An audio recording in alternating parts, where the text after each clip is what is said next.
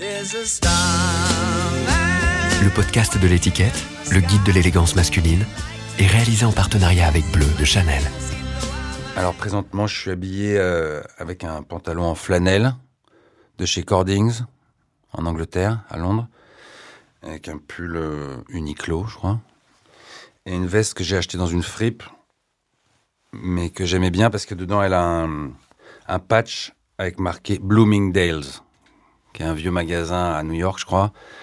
Et j'ai fait un film dans lequel j'étais bien sapé de Eva Ionesco et mon personnage, un peu dandy, arrêtait pas de dire Ah, il m'a ramené un truc de chez Bloomingdale's.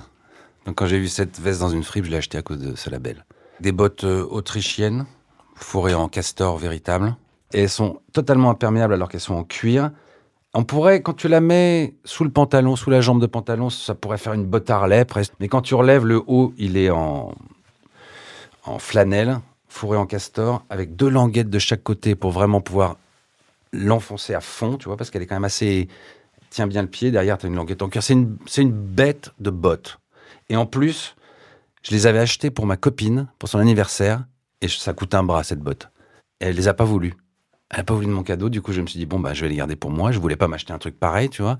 Mais depuis, je les adore. Elles font un peu peur. C'est la marque, c'est Ludwig Reiter, made in Austria, et je les avais achetées à Sils Maria.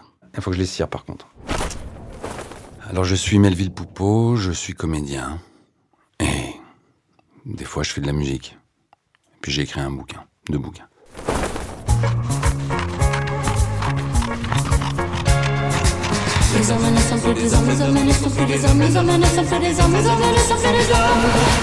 Habitude, le podcast du magazine L'étiquette.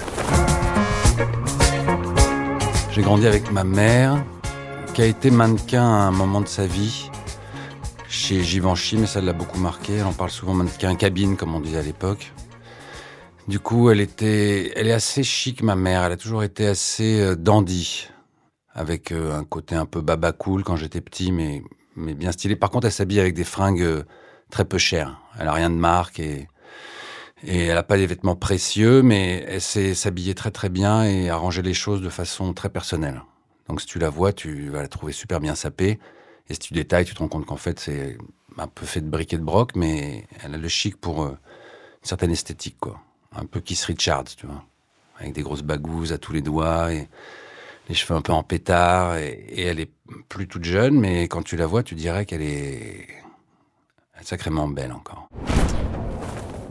Mon père, je l'ai moins détaillé euh, esthétiquement parce que j'ai pas grandi avec lui. Je le voyais tous les 15 jours en week-end. Mes parents sont séparés quand j'étais petit et il avait un, boulot dans un bureau, donc il avait des costards, mais je pourrais pas te dire la marque ou quel style c'était. Euh, mais il est, classe et quand je le vois moi plutôt à la campagne et tout ça, c'est très jean. euh, le genre de mec qui se met un jean et une chemise en jean avec une ceinture un peu pas cowboy, mais il est pas du tout cowboy, mais enfin bon voilà ce genre d'accoutrement un peu 70s.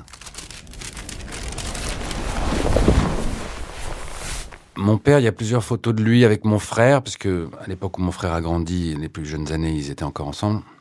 Mon père et ma mère, donc il y a des photos de famille de mon frère euh, sur des chevaux en Camargue avec mon père qui a genre euh, une canadienne ou alors un blouson avec un, col en fourrure et les cheveux un peu longs, frisés, tout ça, une- un aspect un peu cool, tu vois. Pas Steve McQueen, mais quand même euh, assez stylé, quoi.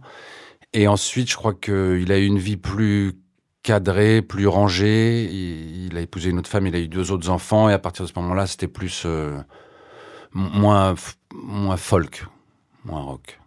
Mais euh, de mon père, voilà, je me rappelle un peu de ces blousons-là, un peu en mouton retourné, euh, des choses comme ça. Et ma mère, c'était beaucoup plus des longues robes, un peu baba cool, je te disais, dans les années 70. Euh, après, elle, aime beaucoup les épaulettes, les paddings. Elle a des, des, des, vestes très épaulées. Et un peu cintrées, jean, très, très rarement de robe, jean, et jamais de mini-jupe. Euh, et puis des boots. Les chaussures de ma mère, c'est tout un truc parce que elle dépense pas d'argent dans les fringues, mais elle a quand même beaucoup de chaussures et qui lui vont bien, mais toujours avec des grosses semelles très compensées. Ce qui fait qu'en vieillissant, des fois, je dis, mais achète-toi des baskets, sois un peu confort, tu vois. Non, non, j'aime ces nouvelles chaussures que j'ai trouvées. Et c'est des trucs immétables où tu risques de te casser la gueule euh, à tout moment, quoi. Et donc, euh, bon, bref. Mais donc, ma mère, le look, c'est hyper important.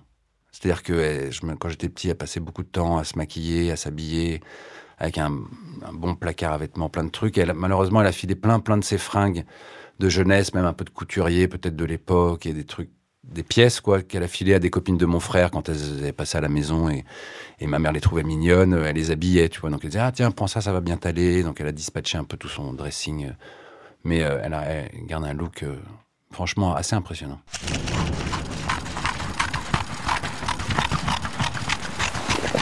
Moi, petit enfant, j'étais beaucoup dans l'ombre de mon frère, toujours d'ailleurs. Moins vestimentairement parce que lui, il est resté très rock. Moi, je me suis rendu un peu plus classique. Mais euh, donc quand j'étais petit, lui, il a eu un flash sur le rock and roll, Elvis Presley et tout ça, euh, très jeune. Donc il est parti avec la banane, euh, les, les perfectos, euh, les tiag et tout ça. Donc je l'ai un peu suivi là-dedans quand j'étais petit. Hein. Là, je te parle, j'avais 5-6 ans, tu vois. Donc on avait des looks un peu de, de baby rocker, enfin de, un peu rockabilly. Et puis après, euh, ce que je me souviens, des vieux anoraks, très 70s, quoi. Des cols roulés, des soupules en lycra, des pantalons en velours, des bottes rouges en plastique. Euh, voilà. Mon frère a fait beaucoup de voyages dans différents looks et différentes esthétiques, aussi bien vestimentairement que même musicalement. Il a eu sa période euh, rockabilly donc, et puis ensuite punk, et puis new wave. euh, et maintenant, il a son, son look à lui. Bon, rock'n'roll, toujours rock'n'roll, mais donc lui, il est plus allé dans des expérimentations comme ça. Moi, non. euh, assez, vite, je me suis euh, habillé un peu, n'importe comment, enfin normalement, quoi. J'ai moins eu de période euh, euh, affichée, quoi.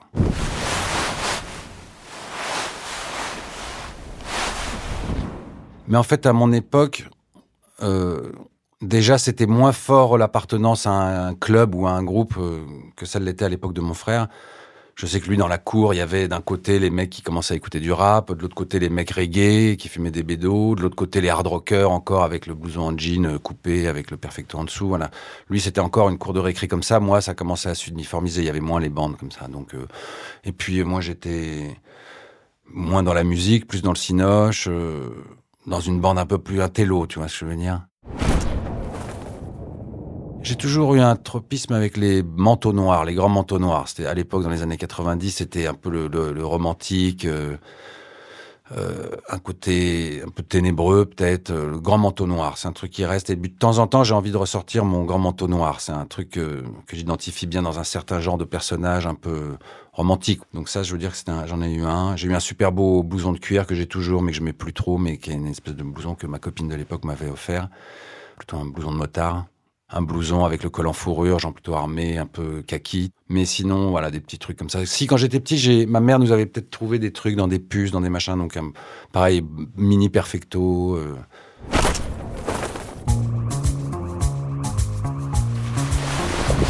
Mon premier rôle, en plus, c'est très lié à un costume parce que par la suite, Raoul Ruiz m'a raconté que pour euh, la ville des pirates, il avait trouvé un petit costume de marin qu'il aimait bien et qu'un jour, quand il m'avait vu, il m'avait dit tiens, ça lui irait bien ce costume-là, et c'est à partir de là qu'il a décidé de faire euh, La Ville des Pirates. Et donc, ce petit costume, je le porte pendant tout le film. Parce que c'était pas un beau costume, c'était un costume un peu bizarre, euh, trop clair, bleu ciel, euh, coupé bizarrement. Je sais pas si l'histoire de Raoul est vraiment véridique, parce qu'il était capable de, de raconter pas mal d'histoires. Mais j'aimais bien cette idée-là, et c'est très possible que ce soit vrai, parce que chez Raoul Ruiz, ça part souvent l'idée d'un film ou d'un plan d'un objet. Même tout un film peut partir d'un plan sur un objet.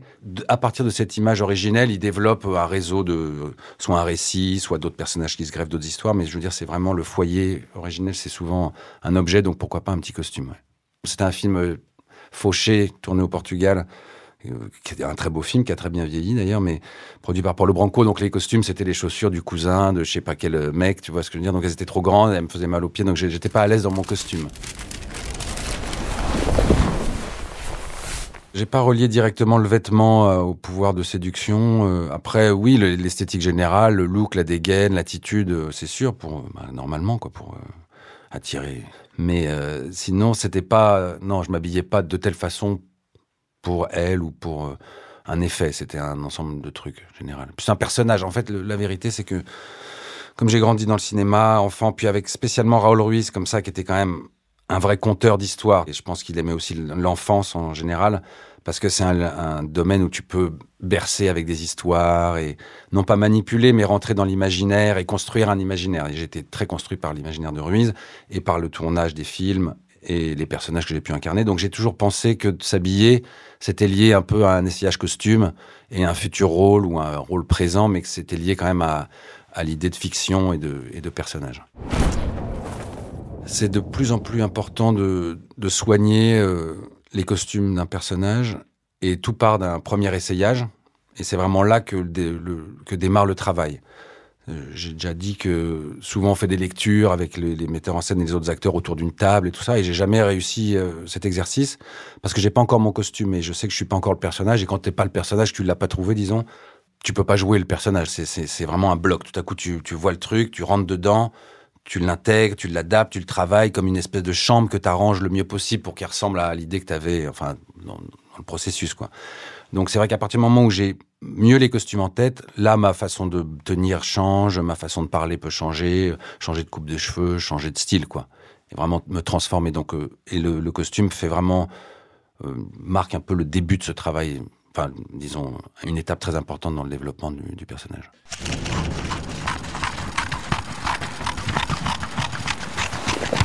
Quand j'étais petit, les tournages, euh, à part les films de Ruiz qui sont souvent en costume ou alors avec des costumes qui sont stylisés, un peu, c'est son univers à lui. Euh, les films que je faisais quand j'étais ado et tout ça, c'était toujours un peu des films fauchés d'auteurs, euh, super beaux, bien, tout ce que tu veux, mais souvent avec un manque de budget flagrant. Du coup, on demandait souvent aux acteurs d'arriver avec leurs fringues. Et j'aimais bien parce que je me sentais moi-même, je me sentais cool et tout ça. Maintenant, plus jamais j'amènerai une fringue à moi. Euh. Je pourrais, tu vois, éventuellement un jean par-ci, parce que je sais que c'est celui-là qu'il faut pour le personnage, mais, mais je, je, peux plus jouer des rôles qui sont trop près de moi, où j'ai pas l'étape du costume, justement, qui met déjà le, la distance avec le personnage. J'ai un peu changé aussi dans mon métier d'acteur. Peut-être ça vient du costume, ou le costume est une des. Enfin, ma façon d'aborder le, le, costume est dérivée de, cette évolution, mais c'est vrai qu'aujourd'hui, euh, c'est très très important de voilà, de saisir le personnage et, qu'est-ce qui, comment il s'habille, quoi, l'apparence. J'ai un déclic très clair. C'était un film de Pascal Thomas qui s'appelle L'heure zéro d'après Agatha Christie. Et Pascal Thomas, qui est un sapeur un peu, tu vois, il aime bien être sapé et tout ça. Il m'avait fait tous mes costumes sur mesure chez Chiffonelli. C'était vraiment le tailleur au premier étage, euh, à l'ancienne, et c'était le tailleur de François Mitterrand apparemment. Et donc là, il m'a fait faire au moins quatre costumes, dix chemises, des vestes, des pantalons. Tout était sur mesure chez Chiffonelli. Et là, j'avoue que j'étais genre, waouh, j'étais impressionnant. Mais on ne m'avait jamais fait, je devais avoir une trentaine d'années. On m'avait jamais fait de costume sur mesure. Le fils de Chiffonelli, en personne, m'avait prêté son costume à lui parce qu'on faisait la même taille, en le réajustant un peu, un vieux costume, enfin, style vieux des années 30, euh, croisé à rayures, un peu comme la, la veste que je porte là aujourd'hui un peu mafieux, mais en même temps très élégant, très film années 50, tu vois. Et donc là, j'ai vu les costumes, et pendant tout le tournage, je, me trouvais trop bien habillé, et que effectivement, j'ai compris qu'un truc sur mesure, c'est un truc sur mesure. Ça, peut pas, tu peux pas rivaliser quand c'est pas sur mesure avec un truc. Tu peux, ça peut être bien porté, mais sur mesure, c'est un autre effet. C'est comme si tu endossais vraiment euh, un truc fait pour toi, quoi. La chance que j'ai eue, c'est qu'à la fin de ce tournage-là, il m'a filé tout le, toute ma garde-robe. Putain, là, il a été royal. Sauf le costume emprunté au fils de chez Tiffonelli qu'elle a récupéré, mais sinon j'ai récupéré toutes les chemises que je mets encore d'ailleurs parce que et là j'ai compris ce que c'était qu'une belle chemise, c'est-à-dire que c'était donc j'avais 30 ans il y a il y a 1000 ans et j'ai encore ces chemises là qui sont maintenant toutes élimées, le col se détache, tu vois les fils blancs qui pendouillent et tout ça, shabby chic, c'est-à-dire c'est effectivement les gens que j'ai trouvés chic dans ma vie, ils étaient shabby c'est-à-dire qu'ils avaient cette chemise avec le col euh, tellement usé jusqu'à la corde, hein, c'est le cas de le avec un bouton qui est voilà. Ça, comme les, vieux lords anglais qui font porter leurs habits par leurs euh, laquais pendant euh, quelques mois avant de les mettre eux pour qu'ils soient déjà un peu patinés et qu'ils aient du vécu. Donc c'est vrai que ce film-là, leur zéro, Chiffonelli, là je me suis dit, ah ouais, c'est ça être bien dans, son costume.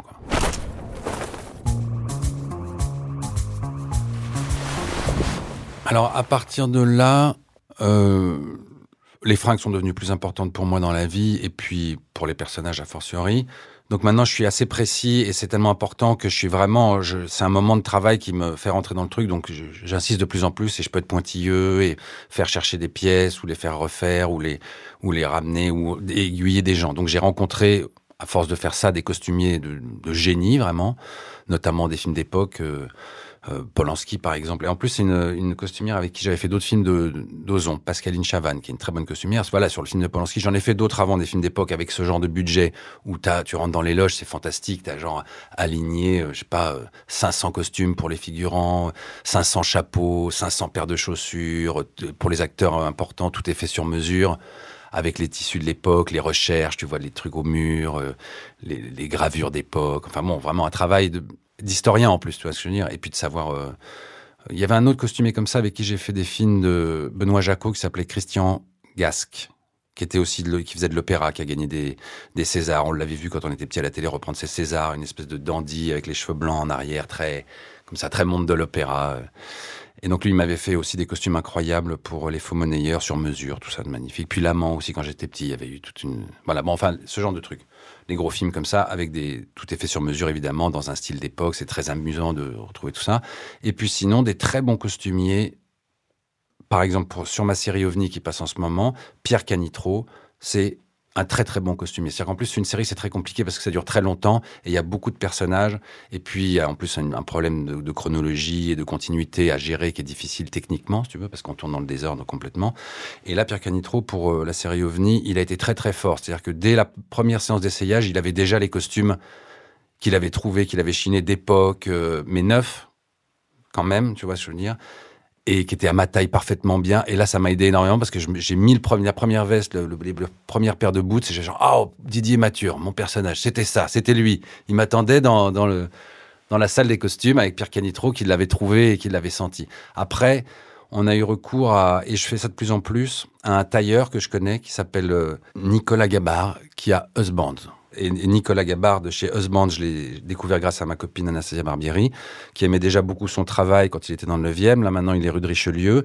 Et c'est un tailleur fantastique qui a accès à des tissus, à des et qui a beaucoup d'idées, qui et en même temps classique comme j'aime, tu vois ce que je veux dire. Donc lui, c'est vraiment un magasin de folie et un tailleur de folie.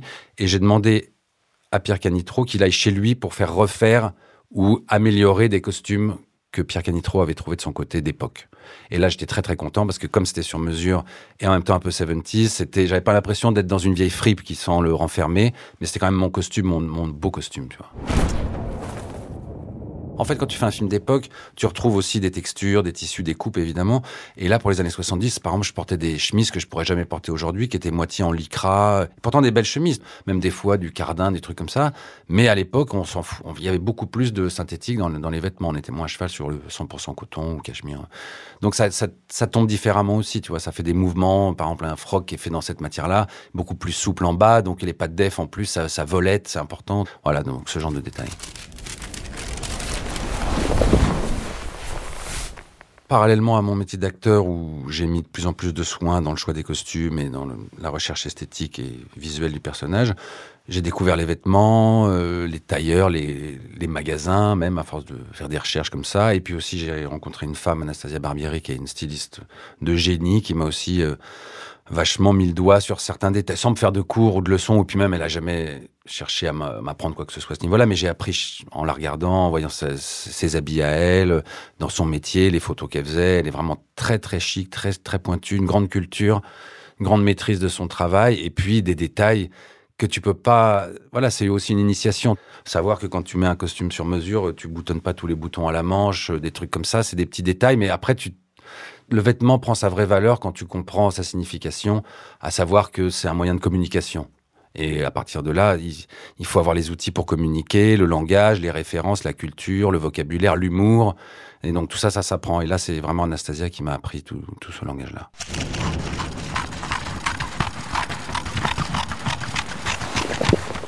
Ça doit être l'embourgeoisement ou l'âge, la vieillesse ou je sais pas quoi, mais ça me plaît de, de passer un petit moment à choisir une cravate, par exemple. Et je dis ça parce que justement, comme je suis assez nul naturellement et que ça m'a demandé quand même pas mal d'efforts pour comprendre mieux comment ça se passait au niveau du, vêtement, je continue à être assez nul et avec mes outils à moi, mais j'ai- j'aime bien. En fait, ce que j'aime, c'est pas tellement le vêtement que c'est plus apprendre à manipuler des médiums Comme à un moment, ça m'a intéressé de faire de la photo ou de faire du dessin, par exemple, pour comprendre un peu comment ça se passe, avec quel stylo t'es le plus à l'aise, qu'est-ce que ça veut dire de faire ça, puis les autres, comment ils font. Donc c'est plus aussi découvrir un monde et un univers, pas juste avoir un beau vêtement pour avoir l'air cool ou je sais pas quoi, mais voilà. D'ailleurs, j'aime bien les vêtements qui me donnent pas l'air cool forcément. Il y a des trucs que que je mets, j'aime bien prendre des risques aussi, tu vois ce que je veux dire, et puis sortir un peu de l'ordinaire. Enfin voilà, cette communication, ce langage-là qui passe aussi par l'apparence, évidemment, bah, je le maîtrise un peu mieux et c'est vrai que j'y prends du plaisir maintenant plus. Moi maintenant, je mets de plus en plus de costumes et de plus en plus de cravates. La cravate, ça fait, c'est grâce à mon ex-femme, ça pour le coup, Georgina Takou, dont le père est mort quand on était ensemble et qui était un dandy roumain, éditeur, les cahiers de Lerne, euh, intellectuel, euh, magnifique personnage, euh, vraiment très très charismatique, un roumain en plus avec un gros accent et qui était très très bien habillé. Et quand il est mort, Georgina m'a donné toutes ses cravates. Donc j'ai hérité de toutes les cravates en soie de Constantin Takou. Et au début, je les mettais un peu pour, rigoler, tu vois. Et puis en fait, je me suis dit non, je suis plus cool avec une cravate. Voilà, c'est l'effort que je dois faire pour me sentir mieux. Donc maintenant, j'aime bien les cravates. Et puis sinon, euh, des classiques. Mais des classiques... Euh, par exemple, j'ai une écharpe, celle-ci, que mon frère m'a offert euh, à Noël il y a 3-4 ans. J'avais demandé, voilà, je voudrais telle écharpe parce que je sais que Ruiz, pour en revenir à Raoul, il avait cette écharpe-là quand j'étais petit et ça représentait la chaleur un peu, tu vois, le, le mec élégant mais à chaud en même temps. Et, elle était belle et elle était classique et donc cette écharpe foncée bleu marine écossaise verte, rouge et jaune qu'on a tous vu une fois dans notre vie, elle était portée par un mec à qui je peux avoir envie de ressembler. Donc je l'ai demandé à mon frère, il me l'a acheté, depuis je la mets tout le temps.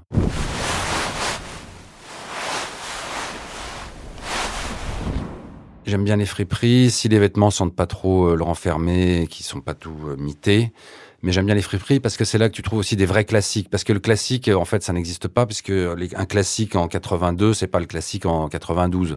Par exemple, moi, j'aime pas les classiques comme ils ont fait maintenant, qui sont trop courts. Genre les Imper Burberrys, les trench qui arrivent à mi-cuisse, c'est pas possible. Et même là, mon manteau, je regrette un petit peu. On me l'a offert, ils ont été très sympas, Brioni, pour une espèce de festival, je sais pas où. Ils me l'ont laissé, mais il est un peu trop court. Mais du coup, je le mets un peu tous les jours pour le déglinguer et au bout d'un moment, il va prendre une gueule, il va se patiner, il va devenir mieux et j'accepterai sa, courtitude, tu vois. donc les fripes, ça m'arrange aussi parce que c'est des coupes encore plus classiques qui ressemblent encore plus au personnage peut-être que j'ai en tête, plutôt que certains classiques d'aujourd'hui qui ont été revisités mal, à mon avis.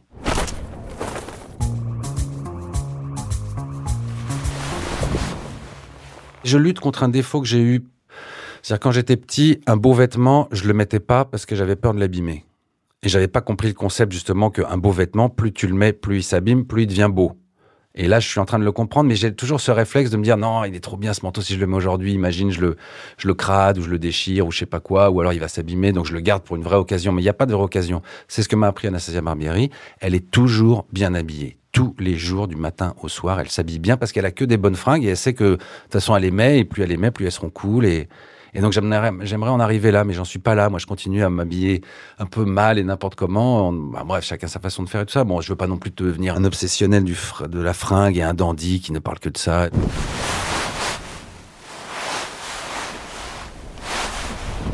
c'est aussi par rapport à mon métier de comédien, qui est un métier hyper narcissique où tu te regardes dans la glace. Je sais pas si tu te rends compte, mais quand tu es comédien, tu commences ta journée en te regardant minimum une demi-heure dans la glace, dans les yeux. Parce que quand on te maquille et qu'on te coiffe, t'as que toi en face. Alors tu parles, tu répètes ton texte, mais tu connais pas beaucoup de mecs en plus qui passent au moins une heure par jour à se regarder dans la glace. C'est ça, ça devrait devenir rendre barjot. D'ailleurs, ça rend barjot.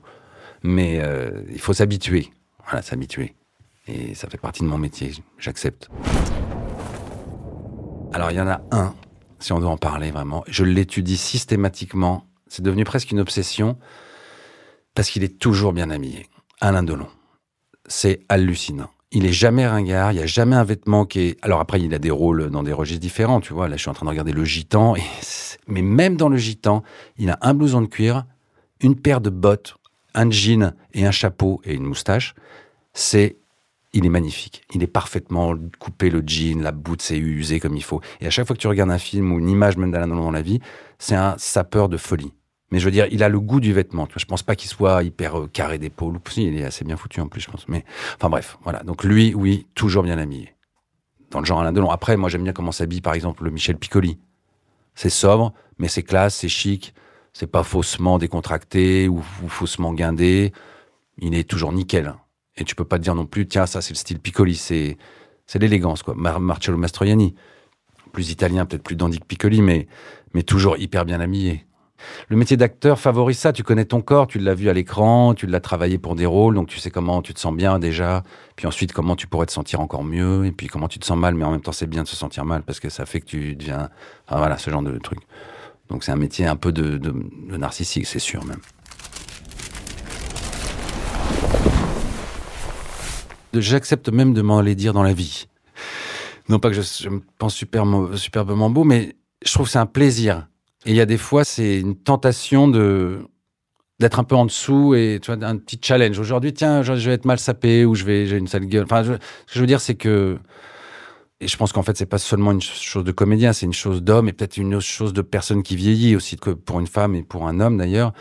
Au bout d'un moment, bah, tu vieillis, donc tu te dis, bah, comment je vais faire pour continuer à être un peu cool et me trouver bien dans la glace, même si je deviens moche.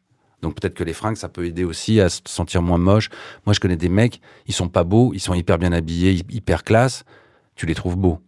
Je sais pas, Onassis, par exemple. Euh, et en plus, il a une pure gueule. Mais je veux dire, il ne serait pas habillé, coiffé comme ça, ses lunettes de soleil, cette attitude, ce petit polo, machin, ce style-là, tu ferais moins gaffe peut-être à, sa classe. C'est aussi un outil. Et quand tu vieillis et que tu changes et tout ça, ben, les habits te redonnent un petit coup de, petit coup de jus.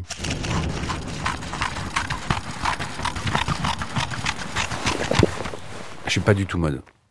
La mode, ça ne m'intéresse pas. Et même quand si tu me dis un truc est à la mode, je vais chercher dans le, catalogue qu'est-ce qu'il y a à l'opposé et je vais prendre le truc opposé. Je peux pas les blâmer parce qu'à l'adolescence, c'est la règle. Mais je sais que souvent, par exemple, les adolescents, ils me demandent un produit. Tu vas dans le magasin. Ah ben non, on l'a plus. On a tout le reste sauf celui-là. Bah, et forcément, ils veulent tous le même truc ils font tous à peu près la même taille et ils veulent tous le même machin. Du coup, il y en a plus. Ou alors les marques font peut-être exprès de la rétention, j'en sais rien. Mais et donc moi, non, non, non. Si, si, je vais justement prendre le truc dont il reste beaucoup. Tu vois, déjà comme ça, je pourrais le renouveler si ça me plaît vraiment.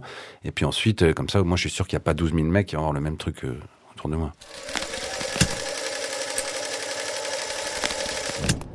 Alors là, c'est une photo d'OVNI avec un des costumes euh, choisis par Monsieur Pierre Canitro avec une cravate très courte en maille. On avait décidé avec le costumier que Didier Mature porterait que des cravates en maille, avec le bout carré. Et on s'y est tenu. Au bout d'un moment, j'en avais marre parce que c'était long le tournage. Je, disais au costumier, non, mais je ne peux pas avoir une autre cravate et tout ça. Il me disait, non, non, non. Sur cette saison, on reste cravate en maille, courte, ce qui n'est pas forcément très saillant parce que tu peux, si tu as du bide par exemple, ça tombe juste au niveau du bide et ça, te pointe la poignée d'amour euh, sévèrement, tu vois. Donc j'ai fait un peu gaffe à ce niveau-là. Quoique là, sur la photo, on a l'impression que. Mais parce que les pantalons. Alors, ça, j'ai une petite recette aussi. Euh, depuis peu, euh, je mets des bretelles. Ma fille, à Noël, m'a acheté des bretelles que je lui ai demandé parce que j'ai fait une tournée de musique avec Benjamin Biolay où on faisait sur scène, je m'asseyais, je me relevais, je faisais de la batterie, je jouais de la guitare, après voilà. Et j'étais en costume parce que j'avais envie d'avoir un look un peu chic, un peu rétro comme ça. Et au bout d'un moment, je me suis dit, si je suis toujours en train de remonter mon froc avec la ceinture, la desserrer quand je m'assois, la resserrer pour qu'il soit bien haut parce que c'était taille haute, j'ai mis des bretelles. Eh ben, tu ne peux pas avoir un pantalon qui tombe bien si c'est pas grâce aux bretelles. Une ceinture, quand tu aimes bien les tailles hautes, moi j'aime les tailles hautes. Une ceinture, ça fait pas le même job, ça tombera jamais aussi bien. Donc là, j'aurais dû mettre des bretelles. Je me rends compte sur cette photo. j'en parlerai pour la saison 2. Mais sinon, voilà, un costume, euh, une laine. Alors, ce qui est compliqué aussi avec les costumes, c'est que quand tu tournes en été des scènes d'hiver où tu es censé avoir un costume en laine, bah, t'as hyper chaud, quoi. Mais sinon, voilà. Mais, et puis aussi avec mon collègue Quentin Dolmer, qui a un super look, euh, tout en finesse, avec un jean moule boule, mais classe, tu vois ce que je veux dire euh, Un peu rock, un peu hardos presque, enfin geek de l'époque, quoi. Le, petit génie de l'informatique, euh, blouson en velours, super ceinturon, avec une élégance, et il a une grâce et il a un jeu de folie, ce type. Il a vraiment son esthétique.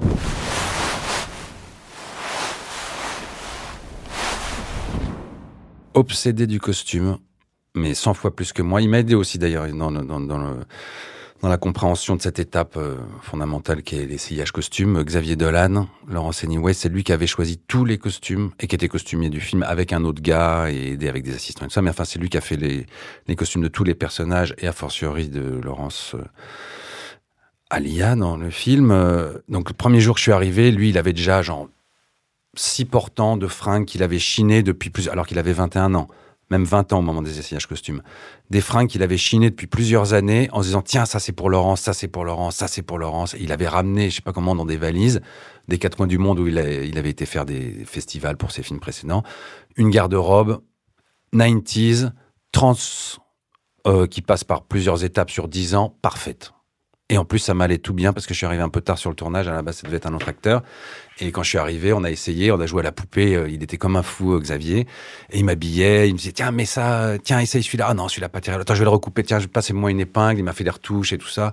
Une brute. Une brute du costume. Alors que lui, dans la vie, si dans la vie, il est très dandy, il est très branché fringue, branché mode même et tout ça, plus que moi, plus marque que moi. Mais, mais je veux dire, il a un soin très particulier dans les costumes de ses films. C'est lui qui fait les, les choix, euh, tout ça. Bref.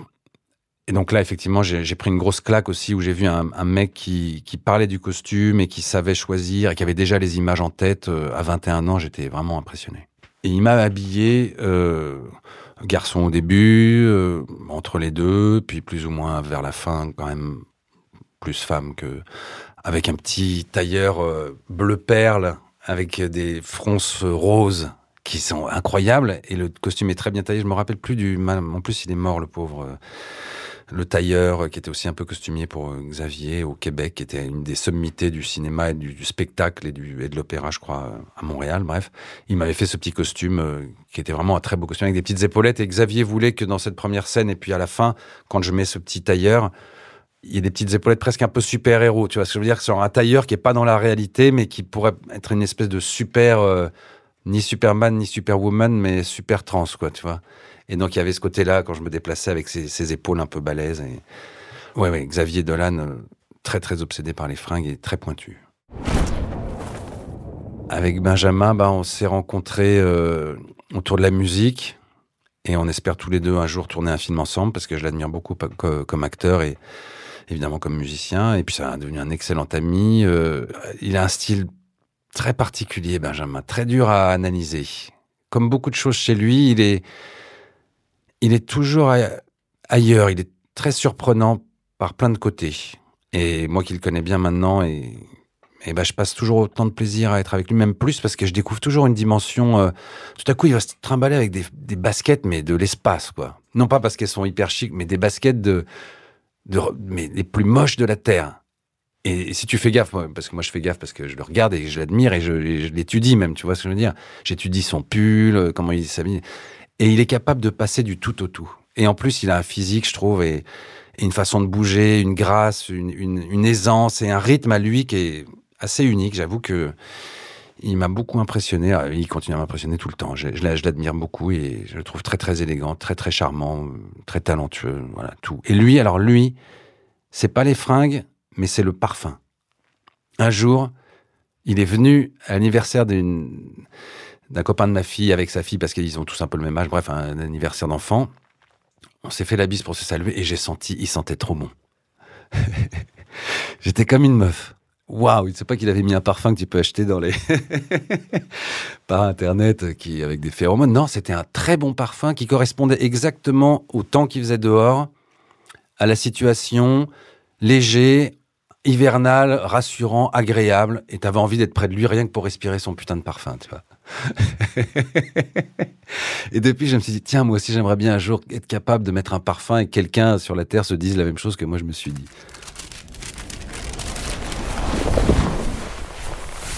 Il y a pire que le vol, il y a les mythes. Ça, ça m'est arrivé.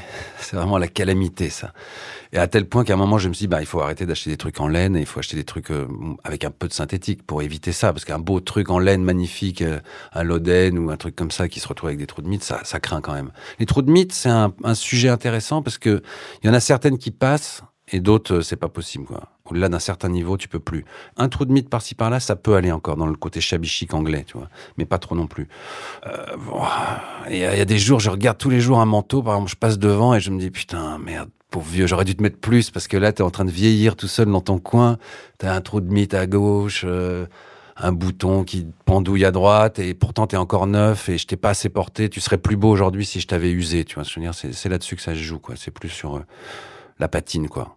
J'aime bien les gens qui ont une belle patine. J'aime pas le neuf, par exemple. Ça me, ça me saoule le neuf. Un mec qui a des, des, fringues neuves tout de suite, ou moi qui ai des fringues neuves. Bah, je trouve ça dommage, tu vois.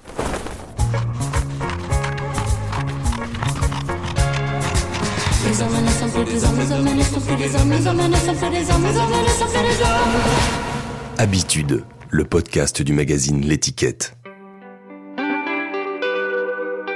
Ah, les Clarks. Moi, j'adore les Clarks. Euh, tout le monde n'aime pas les Clarks. Et quand il pleut, c'est assez chiant parce que c'est très, très glissant. Mais toi, j'aime bien. Elles sont pas trop usées, mais elles font pas trop neuves non plus. Euh, un peu avachimées, pas trop. Euh, belle couleur. Faut faire gaffe parce que ça, tu les as imperméabilisées, j'espère, parce que sinon, ça va être moche, taché. Un pantalon, c'est de la flanelle grise. Pareil, un peu à pince plutôt, toi. Une pince. Un peu plus. Oui, oui, bien, normal. Très bien. Tu devrais mettre des bretelles.